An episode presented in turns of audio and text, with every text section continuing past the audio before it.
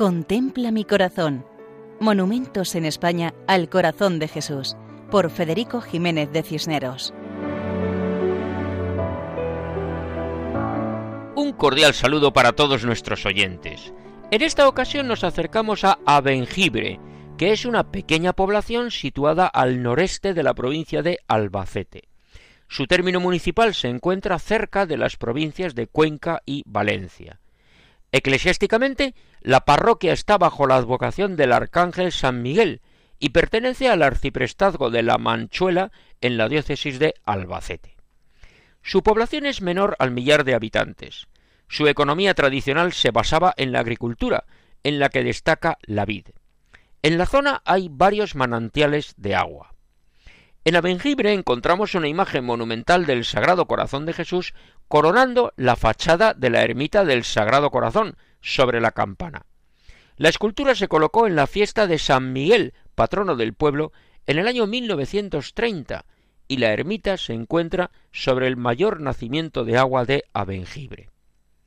Cuenta la investigadora de Historia del Arte, Rosa María Montero, que la ermita es un edificio de reducidas dimensiones, de una sola planta, rectangular, orientada de norte a sur, con cubierta a dos aguas con la típica teja rojiza. A modo de pequeña capilla, en el interior dispone de un altar adosado a la pared del fondo, en la que también aparece una pequeña hornacina en la que se sitúa la imagen de San Miguel el Pequeño, y a ambos lados, sobre repisas, San Cristóbal y San Isidro. En la pared derecha, la imagen de la Virgen de Fátima.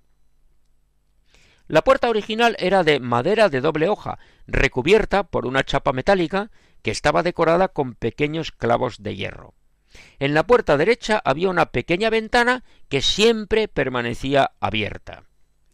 Y abrimos un pequeño paréntesis para explicar que esta costumbre de muchas ermitas tenía la finalidad de facilitar el rezo de las personas que se acercaban a venerar la imagen en las horas en que estaba cerrada la ermita.